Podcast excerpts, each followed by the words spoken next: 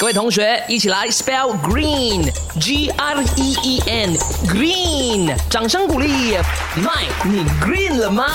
今天我们要来好好的关心一下自己的身体。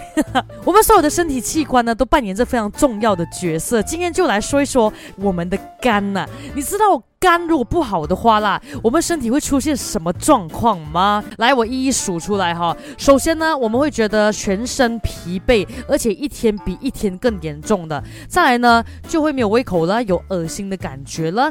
第三，持续性发热或者是发恶寒了。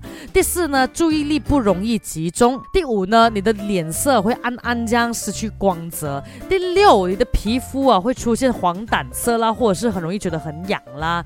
第七呢，就是你的尿液也是会比较黄一点的。再来呢，你会容易觉得头晕啊、耳鸣的。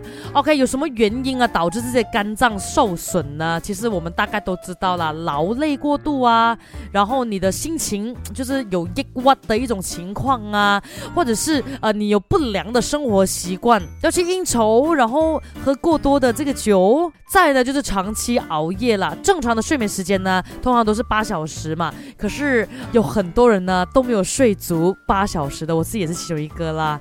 还有我们的饮食习惯呢，都要注意一下的，这些都是造成我们肝脏变得不好的很大的原因啊。